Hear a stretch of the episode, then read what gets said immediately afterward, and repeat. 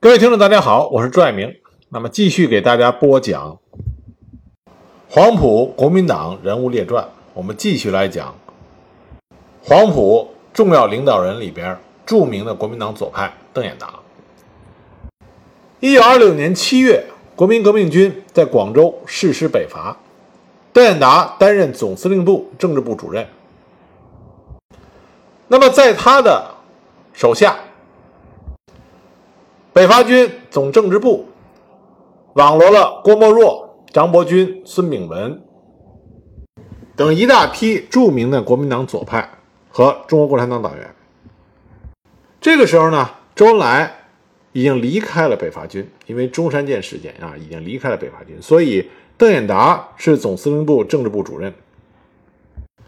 在北伐的进程中，邓演达他注重宣传与组织群众。发动广大的工人农民支持并参加北伐军。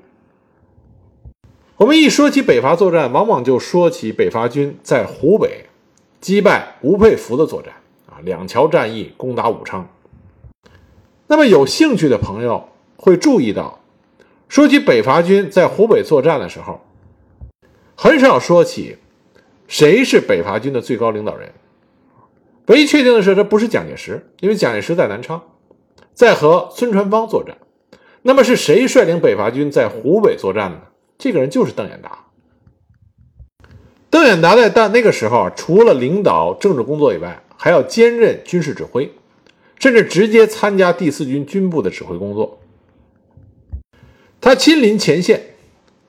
领导对武昌的攻城作战。在第二次对武昌城发起的进攻中。邓演达奋不顾身，亲临前线督战，因为离城太近，被敌人发现以后遭遇射击。他身边的共产党员季德甫不幸中弹牺牲，他的战马也被打死。当时子弹从他的左肋下穿过，幸亏邓演达福大命大，啊，子弹没有给他本人造成很大的伤害。就在邓演达率领着北伐军。强攻武昌的时候，在另外一侧，北伐军也对汉阳发起了攻击。那么，北伐军的一部占领了汉阳兵工厂，在得到吴佩孚将领刘佐龙部的内应之后，克服了汉阳城。那么，吴佩孚的武昌守军就变成了孤军，在坚守待援。为了减少伤亡，北伐军总司令部决定采取围而不打的作战方针，封锁了武昌城。并派飞机从空中散发传单，劝守军投降。那么邓演达呢，还做出了有力的部署，部署四支部队对孙传芳的军队进行截击打援的准备，防止他逆江而上去救援吴佩孚。北伐军总政治部的全部人员都迁移到了汉口，但是邓演达呢，仍然留在武昌的前线指挥战斗。吴佩孚的守军困在武昌城内，内无粮饷，外无救兵，渐渐的军心动摇。邓演达也看出来武昌守军不可能持久，所以他告诉攻城部队说：“照目前的形势观察，大概最迟不出一个星期，定可使武昌解围。”那么，在北伐军强有力的政治攻势下，武昌守敌派人洽谈投诚事宜。邓演达抓住时机，与北伐军各将领。经商议以后，决定率领部队再次攻城。趁着武昌守军这时候军心动摇，终于北伐军攻占了武昌城，俘虏了吴佩孚官兵一点一万余人。正是因为邓演达在武昌战役中起到了重要的作用，所以呢，当时在北伐军中就把他称之为攻城司令。邓演达的军事指挥才能，并不是在武昌战役中啊第一次显现出来。之前呢，他在粤军第一师担任第三团团长的时候，关于桂系的旧军阀沈鸿英发动叛乱前，邓演达已经敏锐地察觉到沈鸿英非革命之士，必须特加注意，预做准备。正是因为他的意见，孙中山和粤军其他的高级将领都对沈鸿英有了防范之意。在沈鸿英率军作乱的时候，邓演达指挥第三团参加了江门、清远、肇庆、婺州各战役，都担任了主要而艰巨的任务，俘获了大批的俘虏，还缴枪两千余条，子弹二十万发。当沈鸿英率领残部退回广西，再次骚扰广东西江上游的时候，是邓演达向李济深建议说：“广西的情况虽然复杂混乱，但是比较广东容易收拾。为了彻底的澄清广西的局势。”应该扶助广西新兴的但又有朝气的李宗仁、黄绍竑两部，使之团结一致，靠拢革命。正是因为邓演达的建议，广州呃广州革命政府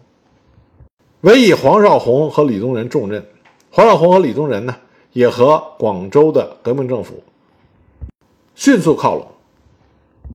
在他们的协助下，粤军第一师和黄绍竑、李宗仁他们两面夹击。彻底击垮了沈鸿英部。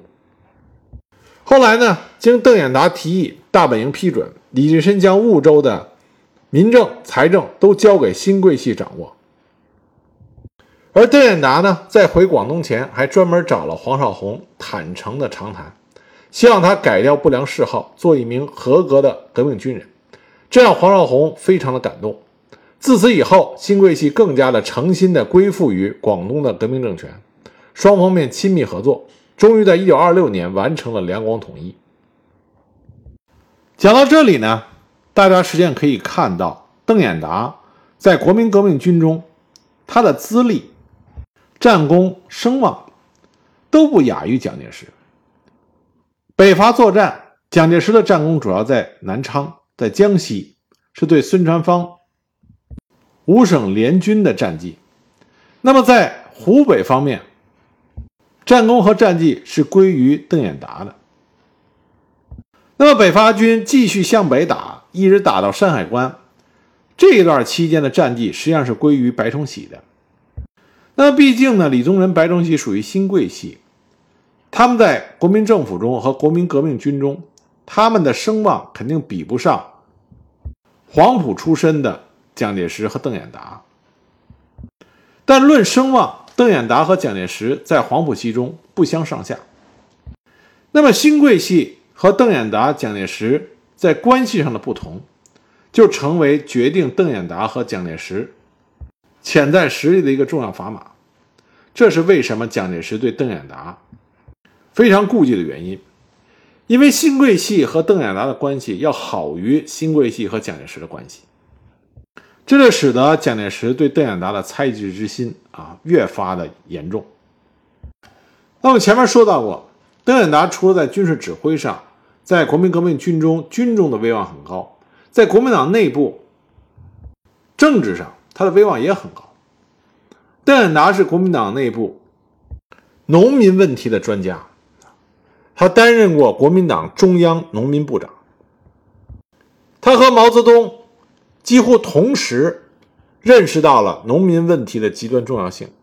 主张解决农民的土地问题，并且倡导发展农民武装，提出必须建立农民政权，以动摇帝国主义和中国封建势力的统治基础，推动国民革命的深入发展。我们以前拍过一部分关于北伐、关于第一次国共合作期间北伐军作战的啊一些革命电影。比如说比较著名的大浪淘沙啊，怒潮、大泽龙蛇，在这些电影里边呢，我们可以看到北伐军和农军啊，农民运动结合的非常好，相互支持，共同发展，这是一个双方面的合作。农民这边呢，我们可以说是由中国共产党领导的农会积极的发展，农民们支援北伐军。但是北伐军这边支持农民运动，他的最高领导人和倡导者肯定不是蒋介石，而周恩来呢，当时对农民运动意识也不足，而且周恩来本人并不在北伐军中啊，因为中山舰事件，他已经离开了北伐军。那么谁是北伐军在支持农民运动中的倡导者呢？这个人实际上是邓演达。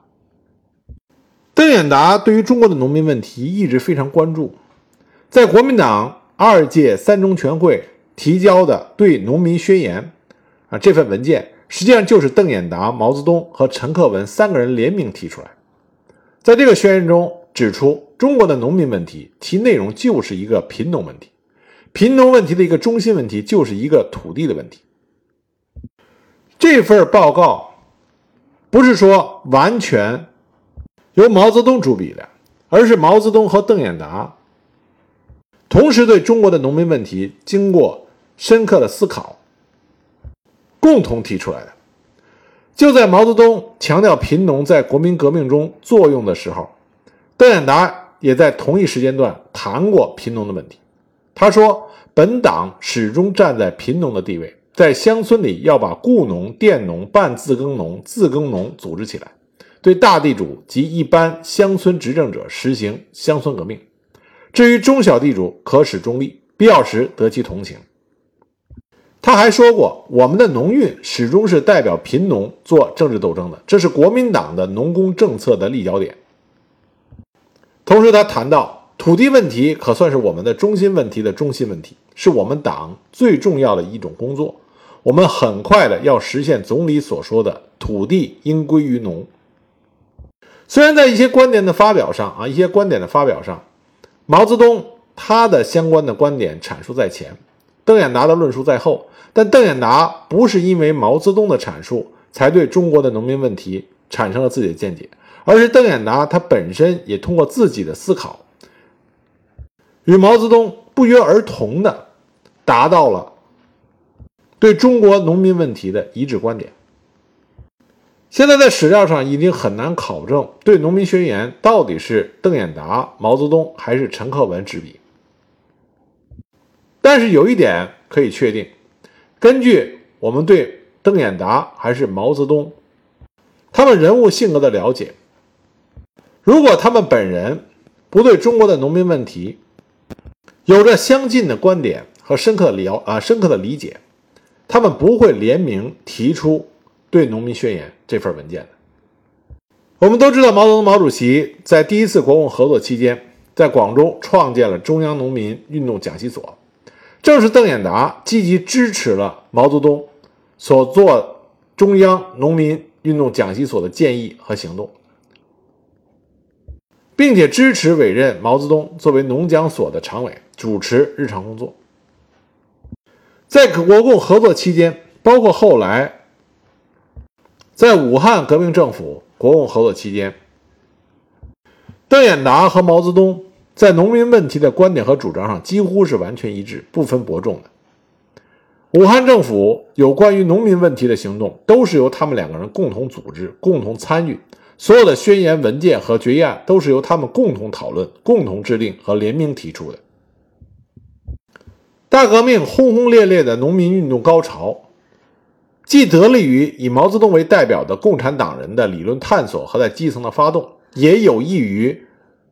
邓演达为代表的国民党左派自上而下的大力号召和积极推动，这是国共合作除了在北伐战争军事领域之外最重要的成果。更为难得的是啊，邓演达也是从历史发展的角度来考察农民问题的重要性。邓演达曾经说过：“中国农民问题不是现在才发生的，而是由各朝各代传递而来的。”各朝代中，因为土地问题无法解决，同时又无法增加生产，产生了此类问题。所以，历代农民问题都是政治的中心问题，历代至换朝都是农民暴动。他也指出，只要没有解决农民的土地问题，就没有动摇封建制度的基础。他指出，辛亥年革命失败的结果教训我们。如果我们的党不能够把实际的利益给广大的痛苦群众，尤其是给农民群众，那革命一定是要失败的。农村的经济基础是封建制度的基础，如果作为封建制度的剥削农民的制度不把它打碎，不把它解决，那么革命简直是没有意义的。所以邓演达得到的结论就是说，他自己说的话啊，农民问题在政治上说是推荐推翻封建的统治，即地主与土土豪劣绅。勾结军阀官僚的统治权柄，造成民主的乡村自治。在经济上说，是推翻租佃制，推翻地主与其他封建统治者的剥削，使土地农有，以及发展农村生产，促进工业，是帝国主义的剥削基础重要。所以我们可以看到啊，邓演达的思想和毛泽东当时提出解决农民问题的主要思路是极其相近的啊，如出一辙。那么关于湖南农民运动，那很多国共双方的上层人物都认为湖南农民运动过火了，糟得很。只有毛泽东和邓演达他们两个热情地赞扬了湖南的农民运动。但是邓演达说，湖南农民给全国农民一个确实的信仰，一个好榜样。他们把乡村农民都组织起来，实行自治。结果呢，已经把怠惰者、花鼓戏、赌博、鸦片烟和土匪都消灭干净。这是真命天子也办不到的事情，湖南农民倒办到了。也就是说，邓演达这个国民党左派三民主义的忠实信徒，他要比当时中共领导人陈独秀要更赞同湖南农民运动。我们这里说一下啊，湖南农民运动到底应该如何的公正客观的评价？这个呢，将来有机会的话，我们可以从细节上给大家讲一下。我们这里提到邓演达。和毛泽东关于湖南农民运动加以肯定和加以赞扬，是想告诉大家，关于中国农民的问题，不仅仅只有共产党可以解决，国民党同时也可以解决。这是为什么后来在台湾，蒋经国在解决台湾农村问题上啊做得非常好的一个重要原因。而邓演达和毛泽东在大革命时期关于农村问题的认识，也告诉我们，主义和信仰可以不同，但是对于农村问题的理解，尤其是中国农村问题的理解，国共双方可以有相似的认识。邓演达还曾经说过，中国的革命必要广大的群众即农民群众参加，因为农民占了全国人口的百分之八十，也就是国民革命的生力军。而且，邓演达关于中国农民问题的思考是极为细致和深入的，他绝不是泛泛的空谈。他把中国的农民分成了有土地而不耕种的地主，还有自耕农、半自耕农，因为自己的土地不足，因而佃地主的土地来耕种的佃农。还有完全没有土地，只能把自己雇给人家工作的雇农。所以他说，农民要得到解放，一定要注意联合战线，要使佃农、雇农、自耕农都站在一条战线上，去反抗土豪劣绅、大地主。那么从农民问题出发，他把整个的反抗帝国主义、反抗军阀，延伸到要把农民。工人、革命的工商业者的利益找出共同的地方来，连成一片，这才是整个革命的力量。但是邓演达和毛泽东也有很大的不同，就是邓演达在解决农民问题上，他更直接和更系统地继承了孙中山的平均地权学说和耕者有其田的主张。他强调要解决中国农民的问题，应该将总理的主义还原。他说过：“中国革命就是农民的革命，是总理所承认的，也是革命的必经阶段。”他说过：“我以为总理的三民主义是我们革命的样本，照着总理的三民主义去做，必然可以得到大多数民众，尤其是农工群众的拥护，可以完成国民革命。我们总理的民权主义就是要使乡村的农民起来，使他们自己管理乡村政治。”打倒贪官污吏，肃清土豪劣绅，这样农民既然握到乡村的政权，由各乡而至改组各区，由改组各区而至改组各县，由各县而至改组省政府，这样的政府才是人民的。邓演达认为，农民问题应该是国民党工作中的重中之重，应该通过分配土地给农民，解除地租剥削，来发展生产，促进工业。从而动摇帝国主义剥削基础，他认为这是农民运动在中国革命中的重要作用。他把孙中山的平均地权的思想，在农民与中国革命的关系上和如何具体解决农民问题上，进行了延伸和发展。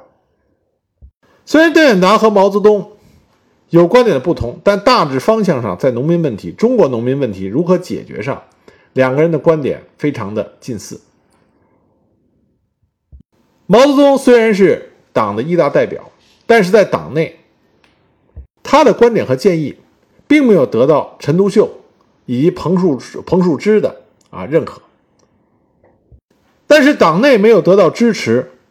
毛泽东却在党外。邓演达这里得到了高度的认同和积极支持，再加上邓演达在武汉国民政府具有举足轻重的地位，当时农民问题讨论委员会和土地问题委员会都是由他组织设立，所有关于农民问题的提案和建议都是由邓演达提交给国民党中常会讨论，全国农协临时执委会的会议也是由他召集，国民党中央农民部的农运计划啊，农运计划也是由他发布。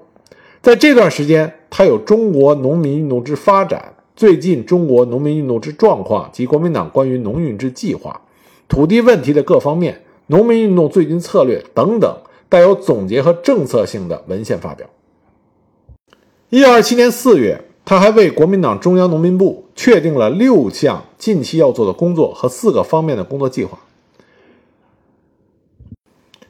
他工作计划的主题就是用具体的方法实现中央对农民的决议案。他提出八条措施：一、尽量向农民宣传决议案的内容；二、促进农村推翻封建势力的活动；三、会同农政部和全国农民协会组织委员会，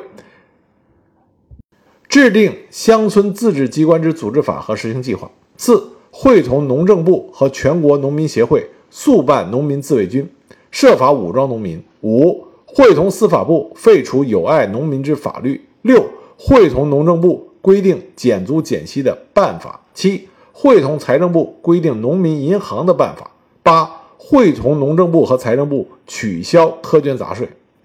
从这些主张和措施，我们就可以看到，邓演达实际上已经在具体的政策和工作方向上、工作方法上。开始着手解决中国的农民问题，但是邓演达和毛泽东在农民问题上有一个最根本的差异，就是关于领导权的问题。邓演达在总结大革命失败的教训的时候就指出，说前面的革命很明显的埋伏了一个失败的重要原因，就是国民党与共产党的领导共行存在，而且公开的向敌对的程度发展。邓演达他承认，中国工人阶级对于政治的觉醒程度比任何阶级为高，争斗决心呢也比任何阶级都为坚决。他认为这是不可磨灭的事实。但是呢，他也认为中国本身应该不会发生共产党出来，更不会发生蓬勃的共产党出来。他认为，之所以共产党，能够在中国蓬勃发展，是因为历史的社会的条件所限制，使得国民党的领导整个的被豪绅高丽的商人所篡夺，广大的平民大众无所依归，这才使得中国共产党有了突飞猛进的发展的机会。他不认可中国共产党对中国国民革命的领导权，他认为中国共产党本来不是中国客观的社会要求所产生的，而只是第三国际的养子。在国民党应该担负起正统的领导权这一点上，邓演达和蒋介石其实没有分歧，他们的分歧是在和共产党的关系上。在后来中国共产党领导的农村革命成为燎原之势的时候，邓演达仍然认为这绝不是中国共产党的主观势力所鼓动的，更不是因为中国共产党的纲领适合于民众要求所发生的，主要是由于南京统治的横暴与贪污所发生的。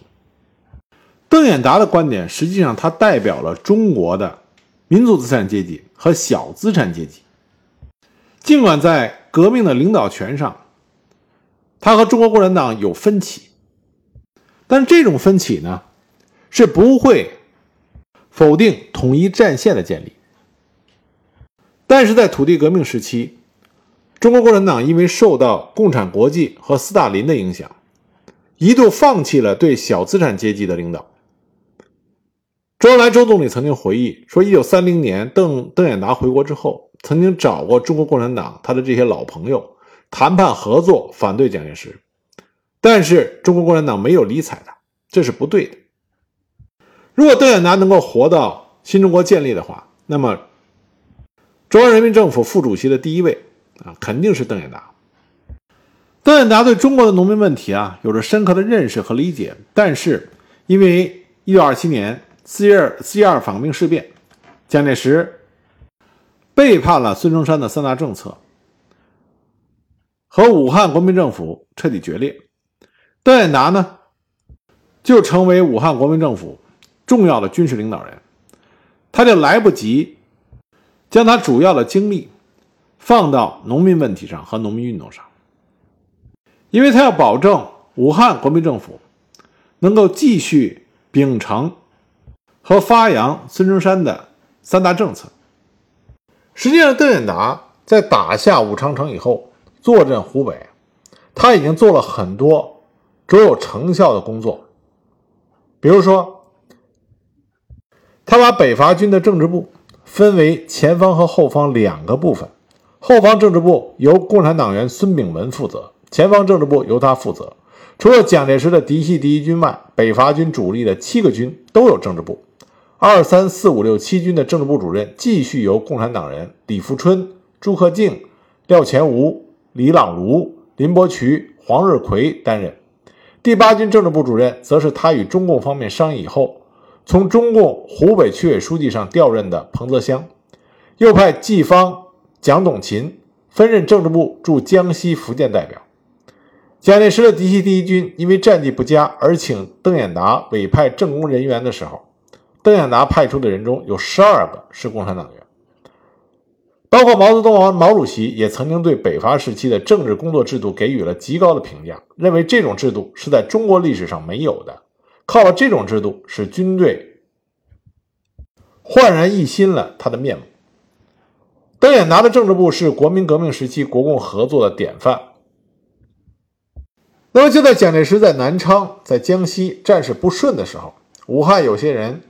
以隔岸观火的态度等待看蒋介石的笑话。但是邓演达不顾双方的分歧，以大局为重，命令张发奎率四个团协助李宗仁的第七军援蒋，并且调黄埔工兵科和第八军山炮营同时援助江西，还派中山二号和五号飞机赴江西参战，并向江西运去了大批的军械弹药。这些行动有力地支持了江西战局。同时，为了争取和改造长江上游的四川军阀，他还命令朱德带了几十名政治工作人员到川军杨森部建立政治委员制度，以朱德为杨森第二十军的党代表兼政治部主任，还派了刘伯承去四川去运动杨森、邓锡侯的军队，派人去西北的冯玉祥部和闽浙一带的部队做了大量的工作，这对于稳定和发展革命形势起了重要作用。不仅在军队的政治工作上，他抓得很紧，同时呢，他还着手抓了恢复与发展湖北省的经济，以及澄清吏治、建立联联结政府等工作。一位苏联顾问就这么写的：“他说，武汉的政府到底是个什么性质的政府，现在还没有明朗化。但谁在统治武汉呢？邓演达将军，他是国民党左派，南军总政治部主任，优秀的指挥官。”国民党中央执行委员会正式任命的这里的高级权力机关是湖北政务委员会。在湖北武汉光复后的几个月里边，邓演达是一人三主任啊，他担当三个主任，挑起了军政财三方面的重担，是中央和政府权力的中心和支柱。一个日本的海军翻译曾经回忆说，那时候真是国民革命军的。黄金时代，尤其是总政治部的伟大活动，真是令人惊叹。当时的总政部主任即邓演达，谁都知道他才是武汉政府内部的柱石，他的实际势力远远超于汪精卫之上。那么，邓演达另外一个重要的贡献呢，是他坚决的反帝，为了收回汉口、九江、英租界，做出了重要贡献。他秉承了孙中山的遗训。北伐军是高喊着“打倒列强，除军阀”的口号行进的，这和邓演达主持总政治部工作是密不可分的。在他主政期间，坚决地反对任何外国干涉中国内政，力主废除一切强加给中国的不平等条约。对于过去不让中国人随意行动，更将中国军队完全挡在界内的外国租界，邓演达进行了公开的挑战。在国民革命军进入汉口的第二天，他突然以迅雷不及掩耳的行动，坐上他的轿车，从江汉关穿过悬挂着“严禁中国武装军人入内”的牌子，冷不防地闯入了租界的禁地。当英国巡捕正在惊慌失措的时候，他的坐车已经流星般的飞奔疾驰，穿过了法国、日本等租界区，绕了一大圈子，胜利地回到总政治部。他这种蔑视帝国主义者、敢作敢为、压倒一切的革命精神。极大的助长了中国人民的志气。从这以后，中国的老百姓甚至军人都可以随意的进入租界区，若无其事的在印度巡捕身边走来走去。一九二七年一月三日，他任科主任的黄埔军校政治科学生在汉口英租界江边的江汉关宣传的时候，大批的英国水兵冲出，用刺刀驱赶群众，使数十人受伤，其中三人重伤，一人生命垂危。当时在南昌。参加军事善后会议的邓演达闻讯以后，在大会上慷慨陈词，主张以全国人民为后盾，国民政府应采取坚决的态度进行交涉，借此一举收回在汉口的英租界，作为国民革命反对帝国主义胜利的第一站。同时，他致电武汉党政联席会议，建议趁势收回英租界。那么，在各界群众高涨的反帝情绪和邓演达等人的强烈要求下，联席会议于五日组织汉口英租界临时管理委员会，收回了被英帝国主义盘踞了六十六年的中国的这块国土。接着，九江英租界一月六日也发生了英国兵打伤中国工人，并向江岸发起炮击的事件。当时，愤怒的群众冲进了英租界。邓演达于七日从南昌赴九江。一方面呢，严寒贺市长负责维持，并加派了第六军一个营入界；一方面呢，于八日的早晨亲赴英租界视察，决定组织治安临时委员会，推举第六军政治部主任林伯渠任主席。